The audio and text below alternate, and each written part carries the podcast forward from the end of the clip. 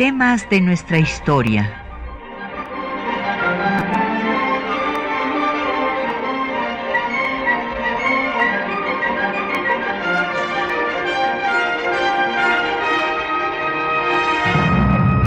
Un espacio que difunde el conocimiento del pasado para comprender nuestro presente.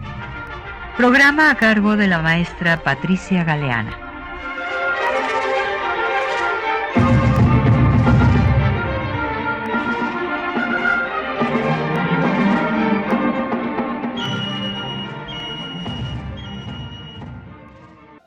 Buenos días. El día de hoy vamos a dedicar nuestro programa a hablar de las primeras constituciones de México. La constitución de 1814 y la constitución de 1824. En eh, este, este caso es una coincidencia que justo en el mes de octubre hayan eh, tenido lugar muchos acontecimientos vinculados con estas dos, que fueron las dos primeras constituciones de nuestro país. Por una parte, fue en eh, el, el 20 de noviembre de 1810, cuando Miguel Hidalgo le dio a Morelos en Indaparapeo el programa de gobierno que deberían de seguir eh, los eh, territorios que se fueran liberando y en él ya planteó que se hiciera un congreso. Eh, después justo fue en octubre también, pero de 1814, o sea, cuatro años después, cuando el 22 de octubre se promulgó el decreto constitucional para la libertad de la América Mexicana, que pues Hidalgo en los cuatro meses que dirigió el movimiento no tuvo posibilidad de convocar y gracias a las victorias de Morelos se reunió en Chilpancingo y logró promulgarse esta constitución en Apatzingán, de la cual vamos a hablar hoy. Y también fue en un mes de octubre, diez años después de eh, la fecha en la que se promulgó el decreto constitucional para la libertad de la América Mexicana,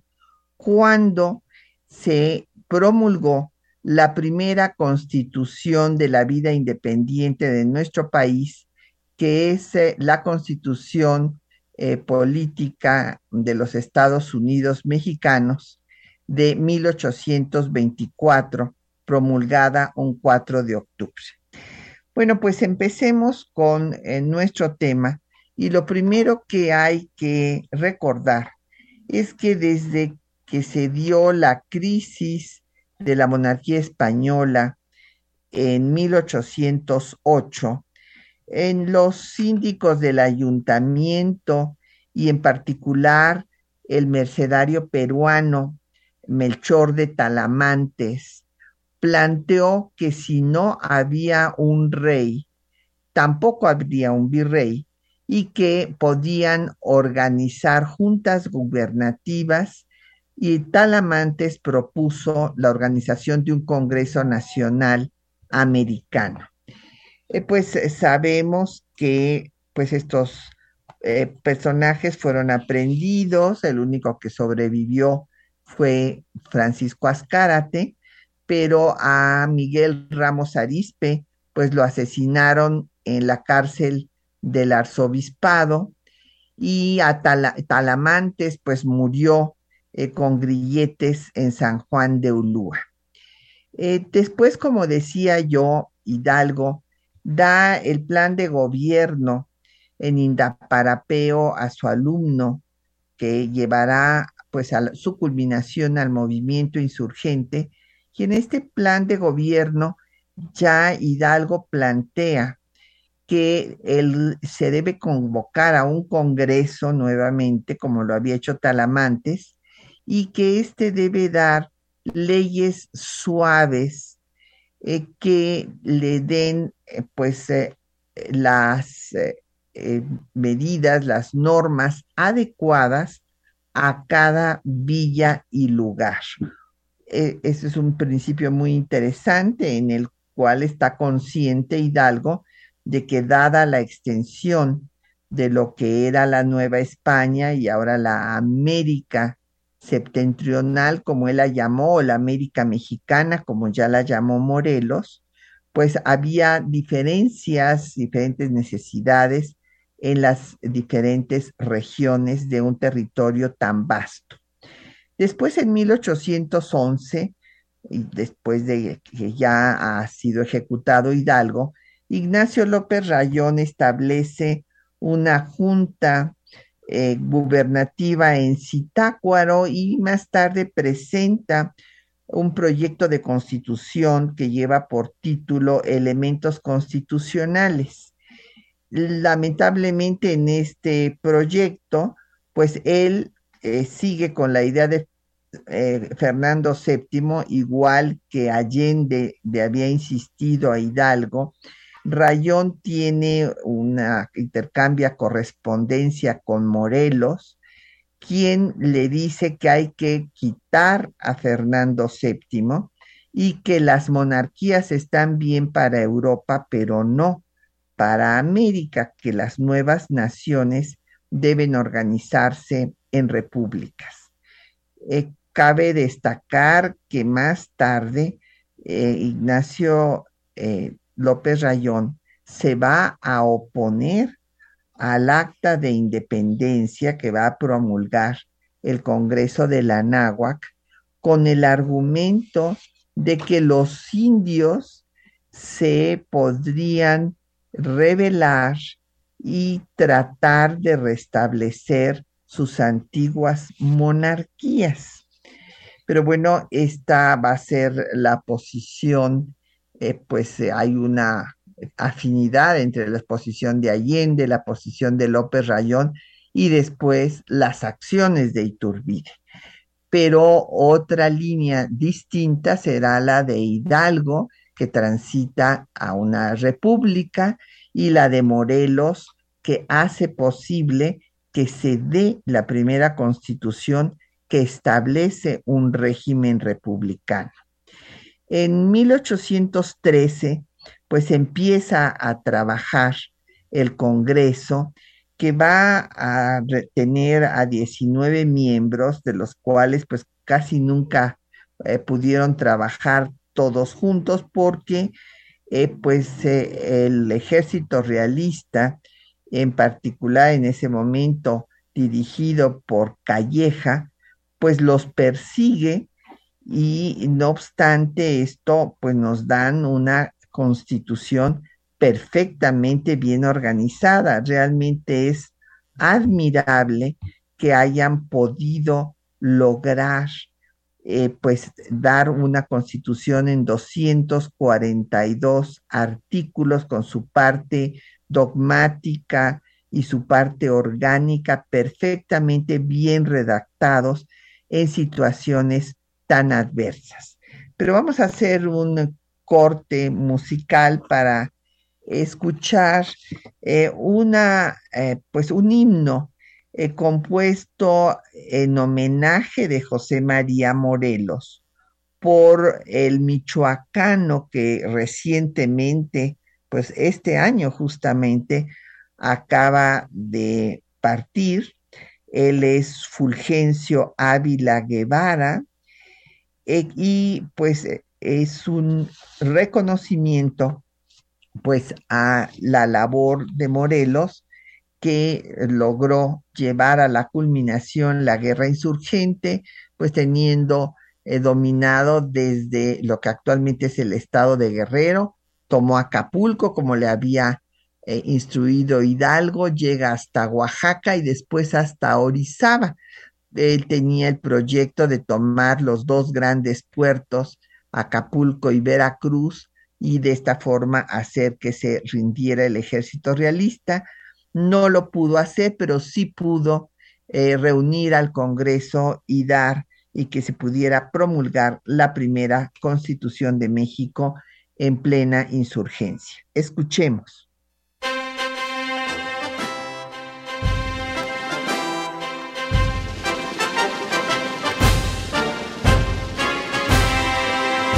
simbolismo de honor y bravura, sol que irradia patriótico.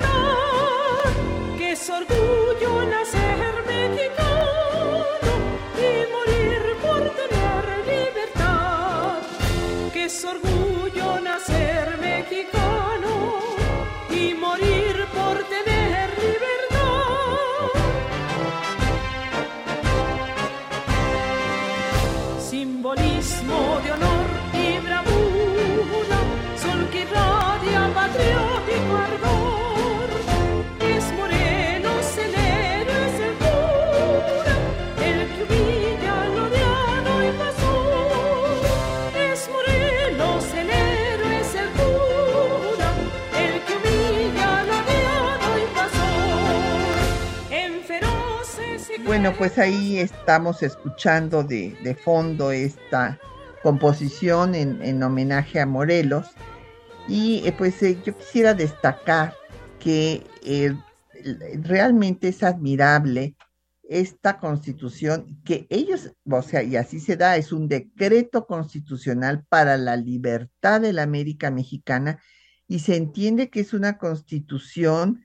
que es eh, pues provisional mientras se logra la libertad de la América Mexicana. Es la primera vez que se utiliza el nombre de México porque Hidalgo hablaba de la independencia de la América septentrional y eh, hay dos diputados que fueron electos en forma directa, pues eh, digamos a mano alzada, como fue el caso de el representante de Oaxaca, José María Munguía, y también eh, del representante de la provincia de Tecpan, creada por el propio Morelos, José Manuel de Herrera. Los otros fueron designados eh, para todo el resto del territorio que obviamente pues no estaba liberado, estaba en, en poder mm, todavía de eh, los realistas y pues fueron diputados el propio Morelos, Carlos María de Bustamante, Ignacio, el, propio Ignacio López Rayón, Andrés Quintana Roo, José María Cos, entre otros. Cabe destacar que, por ejemplo, eh, pues sí se, se escogió a los que eran letrados, o sea que sabían leer y escribir. Y había otros insurgentes muy destacados que no pudieron participar por no tener pues eh, el conocimiento eh, pues de la lengua para poder redactar este texto. En el discurso inaugural eh, que da Morelos en el Congreso, que fue escrito por Carlos María de Bustamante, se destaca que ningún pueblo puede sojuzgar a otro y él tacha, eh, porque se tiene el manuscrito, y con su puño y letra eh, tacha eh, la palabra Fernando VII y también tacha la palabra francmasonería y sustituye la palabra francmasonería con fanatismo. Es evidente que esta pues se condena, digamos, a la francmasonería que había escrito Bustamante, pues Morelos no estuvo de acuerdo con condenarla. Bueno, seguramente sabía que su propio eh, maestro, Miguel Hidalgo, pues había, eh, si no es que fuera él directamente masón, porque esto no, no lo tenemos eh, confirmado, sí que tenía vínculos con los masones, como Dalmibar, que a su vez eh, había tenido vínculos con eh, Francisco Primo Verdad. El secretario Rosains leyó el proyecto, digamos, los principios constitucionales eh, que se titularon Los sentimientos de la nación y que pues hizo Morelos con el apoyo de Andrés Quintana Roo en 23 puntos, en donde retoma eh, las ideas de Miguel Hidalgo. Habla de la necesidad de que la América sea libre, se establece el catolicismo como religión única, pero se suprime la coacción para el pago de obvenciones parroquiales. Se rescata el tema de la soberanía popular y se sugiere ya que haya un ejecutivo colegiado que se privilegie el empleo para los americanos y que se les perdonen sus deudas, mientras que los españoles sí tendrán que pagarlas y debe haber eh, normas para abatir la pobreza y establecer un gobierno liberal. Eh, se tienen que limitar los fueros y se proscribe la esclavitud que ya había sido abolida por Hidalgo y se da pues el respeto a todas las libertades, a la propiedad y se prohíbe la tortura y se reitera la supresión de los tributos. Eh, cabe destacar que esta, pues, eh, este Congreso, lo primero que hizo fue justo el acta de independencia. Es el acta de independencia mexicana que eh, desde luego establece que en la constitución de Cádiz se planteó la inferioridad del americano respecto del peninsular. Esta acta fue redactada por Carlos María de Bustamante y termina con una frase muy hermosa señalando que se rompe, dice, rota para siempre jamás y disuelta la dependencia del trono español. Eh, cabe destacar que se faculta desde luego al nuevo gobierno para hacer todo tipo de alianzas internacionales y para firmar concordato con la Santa Sede. Eh, cabe destacar que pues todos estos textos constitucionales continuaron con la tradición hispana de la religión única, sin tolerancia de ninguna otra. Esta declaración de independencia fue la sexta eh, que se dio en América. Hay que recordar que la primera pues fue la de Estados Unidos en 1776, la segunda la de Haití en 1804, Ecuador redactó su acta de independencia en 1809 y Colombia lo hizo en 1810 o sea, desde luego había dado también en 1810 el grito de independencia Hidalgo, pero no se formalizó un acta, eh, pues porque no se reunió, no se pudo reunir al Congreso como sí se hizo ya con el Congreso de la Náhuac. Eh, después, eh, pues de un trabajo que fue pues de cuatro meses, el 22 de octubre de 14 se promulgó el decreto constitucional para la libertad de la, eh, de la América Mexicana, que estableció un régimen republicano con preeminencia del legislativo sobre los otros dos poderes. ¿Qué quiere decir esto? Bueno, pues quiere decir que el poder legislativo era el que iba a designar a los integrantes del poder ejecutivo y del poder judicial. Y es la única constitución que establece un ejecutivo colegiado. Eh, quien hizo antes de partir un estudio muy completo de esta constitución fue el doctor Héctor Fixamudio que señaló y demostró que la mayor influencia que había tenido esta constitución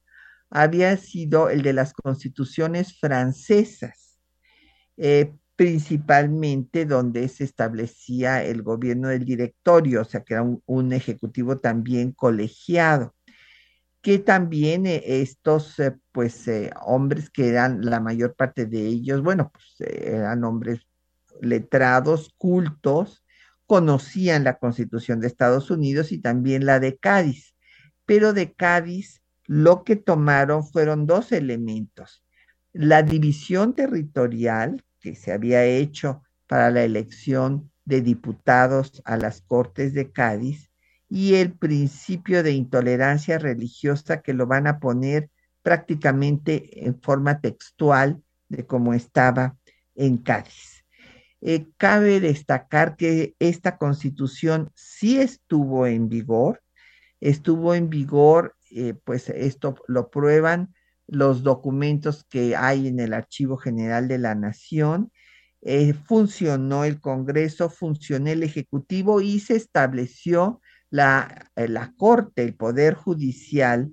eh, el Tribunal de Ario de Rosales. Y fue pues disuelto el Congreso y, y todos los órganos después de la ejecución de Morelos que se dio un 22 de diciembre de 1815. Eh, después de esta eh, pues etapa, digamos, gloriosa de la insurgencia, pues vino una embestida de los realistas que acabaron con la mayor parte de los focos insurgentes y algunos inclusive se pues aceptaron eh, el indulto pensando que ya estaba perdida la causa de la independencia. Sin embargo, hubo otros que siguieron resistiendo al gobierno español y esta resistencia duró cinco años hasta que, como sabemos, se da la negociación entre Vicente Guerrero y eh, Agustín de Iturbide con el plan de Iguala, los tratados de Córdoba, pero pues aquí Iturbide, que toma la voz cantante, va a volver al establecimiento de una monarquía cuando ya se había establecido una república en la constitución de 1814. Vamos a hacer otra pausa para escuchar eh, los textos que les hemos seleccionado para esta mañana. Ahí van ustedes a escuchar el discurso de Morelos al inaugurar el Congreso de la Náhuac, que les acabo de mencionar, con las correcciones que él hizo, eh, los sentimientos de la nación, esta declaración de principios constitucionales, donde retoma las ideas de Hidalgo, y eh, pues eh, cómo se da esta regresión a la monarquía con Iturbide, y, y después cómo se va a discutir una vez que cae el, efímero imperio, pues el establecimiento evidentemente de una república, esto no se discute, sino que eh, pues es eh, lo que querían todos los antiguos insurgentes que se llamaban antiguos patriotas, y todos estuvieron de acuerdo en establecer un régimen federal, pero había diferentes federalismos. Y eh, pues escucharemos cuál era el federalismo que quería Ramos Arispe y cuál el, que quería Servando Teresa de Mier, que fueron las dos voces que tomaron estas posiciones, este liderazgo en el Congreso que dio la primera constitución de la vida independiente de México, la constitución política de los Estados Unidos mexicanos de 1824. Escuchemos.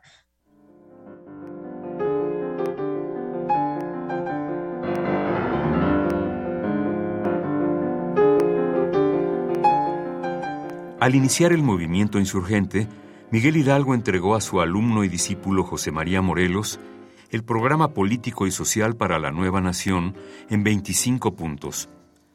Se debía convocar a un Congreso que dictara leyes suaves, acomodadas a cada lugar, Ejecutado Hidalgo por los realistas a diez meses de iniciar la lucha, fue Morelos quien convocó al Congreso de la Náhuac. El 13 de septiembre de 1813 se instaló el Congreso de Chilpancingo. En su discurso inaugural, Morelos afirmó que La soberanía reside esencialmente en los pueblos, transmitida a los monarcas por ausencia, muerte, cautividad de estos, refluye hacia aquellos. Son libres para reformar sus instituciones políticas. Ningún pueblo tiene derecho para sojuzgar a otro. Temamos a la historia que ha de presentar al mundo el cuadro de nuestras acciones. Retomando las ideas de su maestro, Morelos presentó también los sentimientos de la nación, con la declaración de sus principios políticos, que como la buena ley es superior a todo hombre, las que dicte nuestro Congreso deben ser tales que obliguen a constancia y patriotismo, moderen la opulencia y la indigencia, y de tal suerte se aumente el jornal del pobre, que mejore sus costumbres, alejando la ignorancia, la rapiña y el hurto. Que igualmente se solemnice el día 16 de septiembre todos los años, como el día aniversario en que se levantó la voz de la independencia y nuestra santa libertad comenzó. Finalmente, el decreto constitucional para la libertad de la América Mexicana fue firmado el 22 de octubre de 1814. Conocida como la Constitución de Apatzingán, por haber sido proclamada en esta población, estableció un régimen republicano que estableció la preeminencia del poder legislativo sobre el ejecutivo y el judicial, y un ejecutivo colegiado. Lamentablemente también Morelos sucumbió. Los realistas lo capturaron y ejecutaron en 1815. El movimiento insurgente declinó y la consumación de la independencia se dio por una negociación para lograr la paz. Fue así que Agustín de Iturbide se coronó emperador. Sin embargo, al entrar en conflicto con el Congreso, el efímero emperador lo disolvió y esto provocó que los antiguos insurgentes lo derrocaran. Al caer el imperio, diversas provincias mexicanas se separaron, declarándose estados libres y soberanos. Urgía contar con el marco jurídico adecuado para evitar la fragmentación del país. Fue por ello que el tema a debatir fue el tipo de federalismo que debía establecerse. Miguel Ramos Arispe, presidente de la comisión redactora de la Constitución, defendió un federalismo que tomara como modelo al de Estados Unidos. Abrumada la comisión de dificultades, en orden a fijar el número de estados que deben componer la Federación de la Nación Mexicana, se fijó que ni fuesen tan pocos que por su extensión y riqueza pudiesen aspirar a constituirse naciones independientes, ni tantos que viniese a ser impracticable el sistema. Por su parte, Servando Teresa de Mier abogó por un federalismo moderado, para que no se desintegrara la nación, en su famoso discurso de las profecías. Se nos ha censurado de que proponíamos un gobierno federal en el nombre y central en la realidad. Yo he oído hacer la misma crítica del proyecto constitucional de la nueva comisión, pero ¿que no hay más de un modo de federarse? Hay federación en Alemania, la hay en Suiza, la hubo en Holanda, la hay en los Estados Unidos de América. En cada parte ha sido o es diferente y aún puede haberla de otras varias maneras. Yo siempre he opinado por un medio entre la Confederación Laxa de los Estados Unidos y la concentración peligrosa de Colombia y del Perú, dejando a las provincias las facultades muy precisas para proveer a las necesidades de su interior y promover su prosperidad, que no se destruya a la unidad ahora más que nunca indispensable, para hacernos respetables y temibles a la Santa Alianza. Este es mi voto y mi testamento político. Finalmente se adoptó el sistema presidencial con vicepresidencia, un periodo gubernamental de cuatro años igual al estadounidense, y se impuso el federalismo de Miguel Ramos Arispe, al estilo también de los Estados Unidos.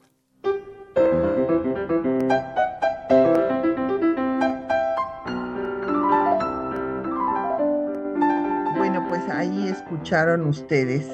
los textos eh, pues eh, que les seleccionamos para esta mañana. Y yo quisiera eh, pues dar ahorita respuesta a las preguntas que nos han llegado de nuestros radioescuchas, pues don Rodolfo Chávez, que le parece muy importante conocer la historia constitucional, pues sí, creo que es indispensable, don Rodolfo, porque así podemos saber cómo se conformó el Estado mexicano. Eh, don Hugo Fuentes también considera eh, importante conocer las leyes que nos rigen. Sí, desde luego, si no conocemos las normas, pues eh, que tenemos la obligación de cumplir y vigilar que las autoridades cumplan, pues no, no podemos pues fortalecer nuestra democracia. Don Jorge Morán me pregunta sobre la influencia de las constituciones de Cádiz y de la de Estados Unidos. Don Jorge, evidentemente la constitución de Estados Unidos eh, fue un referente, una, era una referencia obligada para todas las constituciones que se hicieron en el mundo, incluidas pues las francesas, porque la estadounidense, aunque retoma las ideas de la ilustración francesa, pues es la primera que se, que se promulga. Y ya ahorita vamos a ver que es la que se toma como modelo para la Constitución Federal de 1824, no para la de 14 este, del Congreso de la Náhuac, que como les decía, tiene más influencia de las constituciones francesas, pero sí para la Constitución de 24. Y en cuanto a la de Cádiz, eh, la de Cádiz, eh, lo único en lo que pues sí fue eh, fundamental fue para la división y la organización de las elecciones, que sea división territorial y la organización electoral que se había hecho pues para los diputados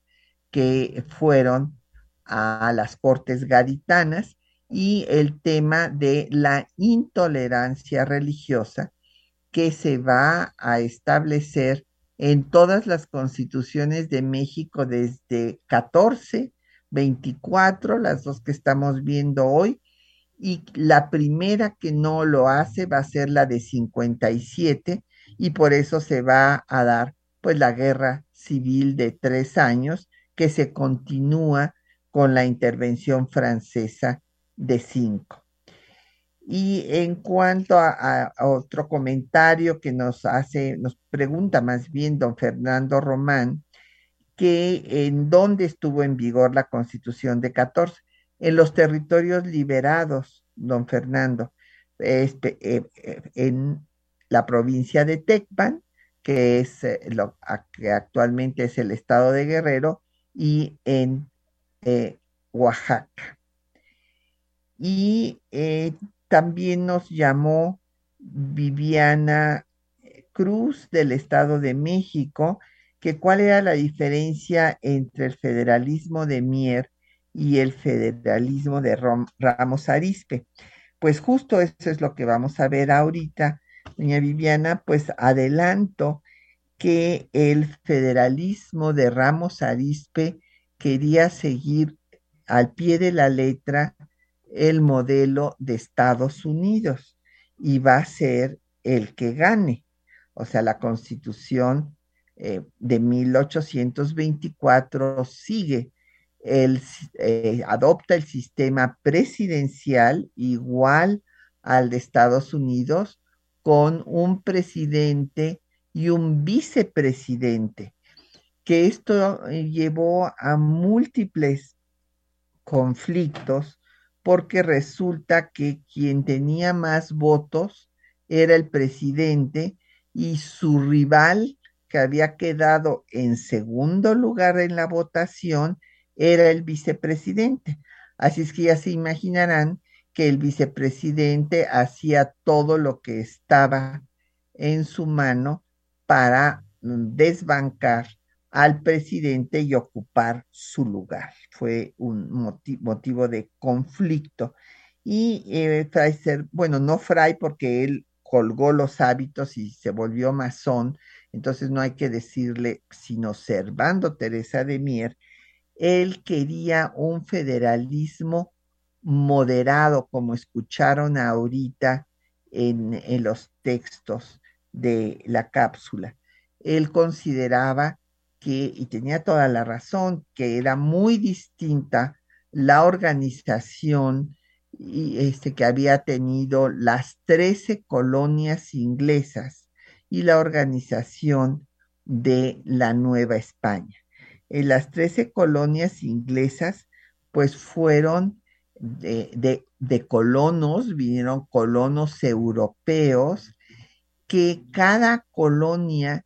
este, tenía su propio gobernador y eh, había pluralidad religiosa. Y estas 13 colonias eran independientes y se confederaron para hacerse más fuertes y enfrentarse a la corona británica. En cambio, la Nueva España, que en el tiempo de los Austrias había sido pues eh, organizada en reinos y provincias, pues evidentemente se unifica en el virreinato de la Nueva España y se centraliza cuando con las reformas borbónicas se establece el régimen de intendencias. Entonces, el argumento de Mier era que si se hacía un sistema federal al estilo de Estados Unidos, esto fragmentaba al país, podía llevar a su desintegración y que eh, pues eh, los estadounidenses se habían unido para hacerse más fuertes, pero que nosotros, en la Nueva España, pues ya estaba unida, era una unidad, y que si se les daba tantas libertades a los estados, se fragmentarían. Él señalaba, es una apreciación muy interesante, que la única soberana era la nación y que no debería de hacerse estados soberanos. Pero pues ahorita regresaremos a dar más detalles de estas de estos diferentes federalismos, pero vamos a escuchar una composición nada menos que de un miembro del Congreso Constituyente de 24, que es José María Bustamante, eh, seguramente familiar de don Carlos María de Bustamante, que había sido defensor de la insurgencia y que eh, hizo pues esta composición que está interpretada por Carlos eh, Montero Patrón y que lleva por título el estopín, es este pues artefacto para encender la llama en las armas de aquella época. Escuchemos.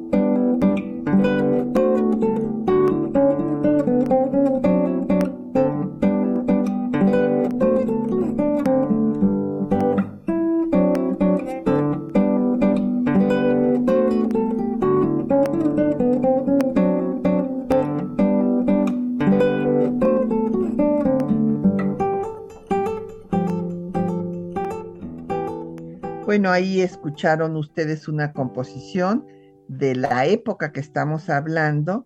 y este pues nada menos que de un eh, diputado de este primer eh, constituyente de la etapa independiente que en realidad es el segundo congreso porque se acordarán ustedes que el primer congreso que ah, se había reunido pues fue el que eh, disolvió Iturbide eh, porque pues se le enfrentaron los borbonistas que exigían eh, traer a Fernando VII, un miembro de su casa dinástica, eh, conspiraron los republicanos en su contra, los metió a la cárcel, entre ellos precisamente a Servando Teresa de Mier, y entonces vinieron los levantamientos armados, su propio ejército lo dejó solo, defeccionó y se unió a los sublevados, por lo que se vio obligado a reinstalar este Congreso y entonces sacaron eh, de la cárcel a Servando Teresa de Mier y es cuando pues discuten esta eh, primera constitución de la etapa independiente de México, que es eh, la constitución que estamos analizando y que tuvo primero, pues hubo algunas discusiones eh, también, eh, además del federalismo, se llegó a discutir el tema del ejecutivo. Hubo quien propuso que se hiciera un ejecutivo colegiado, pero esto no prosperó y este lo que prevaleció fue seguir el sistema presidencial estadounidense, que bueno, en Estados Unidos desde luego ya lo, lo cambiaron. Ustedes imaginen que fuera Trump ahora candidato y que fuera el presidente y que el que quedara en segundo lugar fuera Biden y fuera su vicepresidente. Bueno, pues sería un caos eso. Eso es lo que sucedía en el propio sistema estadounidense hasta que ellos lo cambiaron y lo que se estableció también aquí en México. Y respecto a las eh, diferencias entre los federalismos de Mier y de eh, Ramos Arispe, los dos buscaban la unidad, todos estaban de acuerdo con que fuera una organización republicana, porque cabe destacar que cuando eh, cae el imperio, se separaron varios estados. Se separó Jalisco, Zacatecas, Oaxaca y Yucatán, y también toda Centroamérica. Y, esto, pues, era, el temor era que se desintegrara el, el territorio que antes había sido una unidad en la Nueva España y por eso, antes de que se firmara, eh, que se promulgara eh, la Constitución Federal de 1824, lo primero que se firmó en enero, cuando empezaban las discusiones, fue un acta constitutiva de la federación. Esto es muy importante porque luego se ha dicho, no, pues es que Servando Teresa de Mier quería una república centralista. Esto es falso, como él mismo lo dijo en, el, en su discurso de las profecías, y no podía hacerse porque además ya se había firmado el acta constitutiva de la federación en enero de 24, cuando la constitución ya se acaba de discutir y se promulga hasta el mes de octubre de 24. Y en enero se hace esto para evitar esta separación de, las eh, diferentes regiones del país, de, de los estados. Y se acuerda en esta acta constitutiva que va a organizarse una república representativa, popular y federal, y que los estados pues serán independientes, libres y soberanos, eh, se ha dicho también que en esta constitución no se tomaron en cuenta los derechos humanos y esto es falso. En el acta constitutiva de la federación se incorporan los derechos del hombre y eh, pues después en lo que sí se discute, como ya vimos, es lo que dice Ramos Arispe, que no sean tan ni tantos ni tan pocos, en pocas palabras, que no sean tan pocos estados que por su extensión y riqueza se quieran convertir en naciones independientes, ni tantos que hagan impracticable el sistema federal. Eh, como él fue el presidente de la comisión redactora, él hizo el proyecto eh, que fue discutido y que, como les digo, pues era igual al sistema federal de Estados Unidos. Y Mier, en su discurso de las profecías, pues va a decir que había diferentes tipos de federalismo, que ya se había establecido un régimen federal en Alemania, otro en Suiza, que también lo había habido en Holanda y en Estados Unidos, y que cada uno tenía una estructura diferente de acuerdo pues a su realidad, a sus necesidades. Entonces, por eso él insistía en que fuera un federalismo moderado. Déjenme decirles que aun cuando en eh, pues la, letra constitucional eh, pues triunfó la posición de Ramos Arispe de un sistema federal como el de Estados Unidos, en la práctica se va a empezar a centralizar las funciones, incluso desde que, eh, por ejemplo, Lorenzo de Zavala es ministro de Hacienda de Vicente Guerrero, y entonces se empieza a concentrar los recursos de los estados, porque se daba cuenta que si no, pues la federación no podía operar. Y como hubo eh, tantos eh, conflictos, el acoso internacional, primero de los españoles que no reconocían la independencia, luego los franceses que eh, tomaron, vinieron a bombardear Veracruz y después de la invasión de Estados Unidos. Bueno, pues en todo ese periodo la federación necesitaba recursos, entonces en realidad en la práctica se hizo ese federalismo moderado o centralizado que había eh, dicho eh, Servando Teresa de Mier, e incluso pues en el resto del siglo XIX y yo diría que hasta del siglo XX. Y después se va a empezar esta autonomía, pero eh, sin equilibrio de poderes. Lo que se necesita es que haya un equilibrio de poderes en el interior de cada entidad federativa para que esto pues no se convierta en casicazgos, sino en un régimen republicano democrático. Entonces, eh, pues en el acta eh, pues que se refieren a cómo se hizo esta constitución y demás, reconocen que tuvieron felizmente el modelo de Estados Unidos, o sea, de esto no hay ninguna duda. Y un asunto, pues, interesante que tenemos que recordar que en ese momento, pues, el país estaba constituido por 19 entidades federativas, cinco territorios y el Distrito Federal que era pues la sede de eh, los poderes de la Unión. Eh, cabe destacar que en el tiempo que estuvo eh, vigente esta constitución de 24 hasta que se estableció la constitución centralista de las siete leyes en 1836, pues hubo una cantidad de cambios en, el titular del Ejecutivo que nos hablan de la inestabilidad política.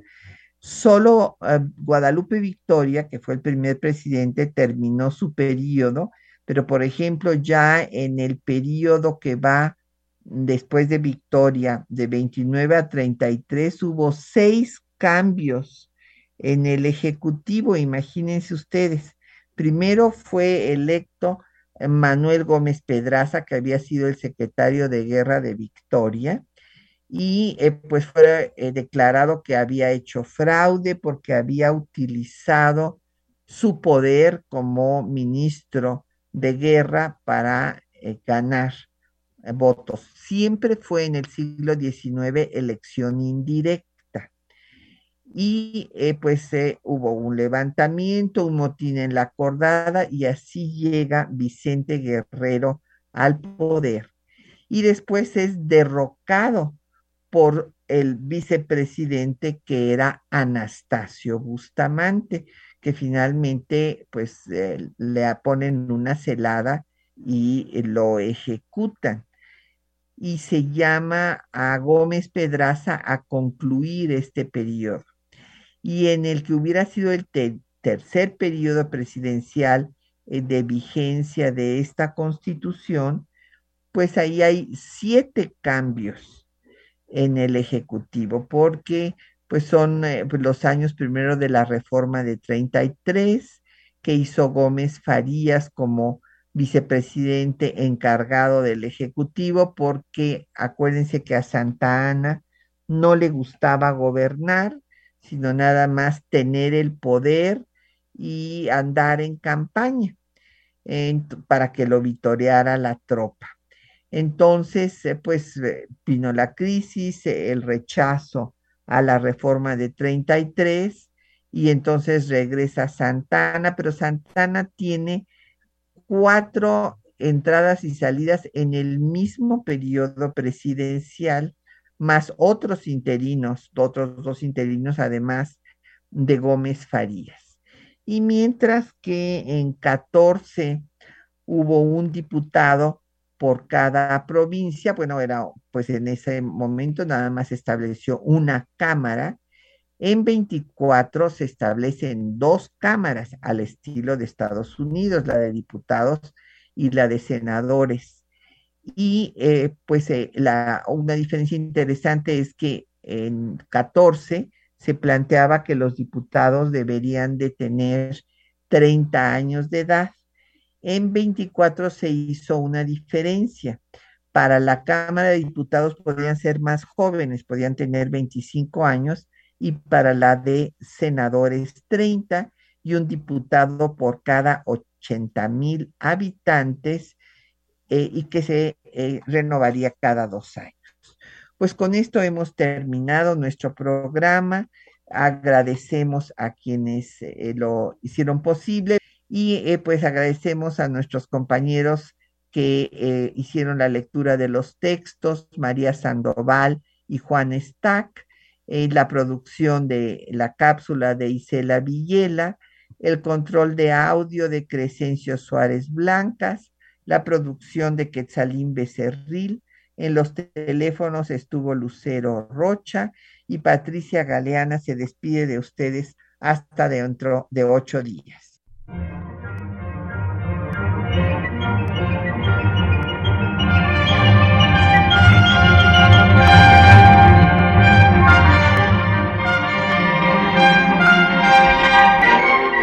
Temas de nuestra historia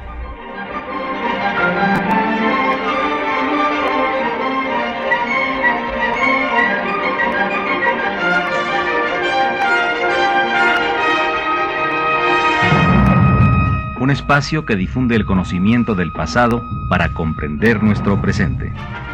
Programa a cargo de la maestra Patricia Galeana.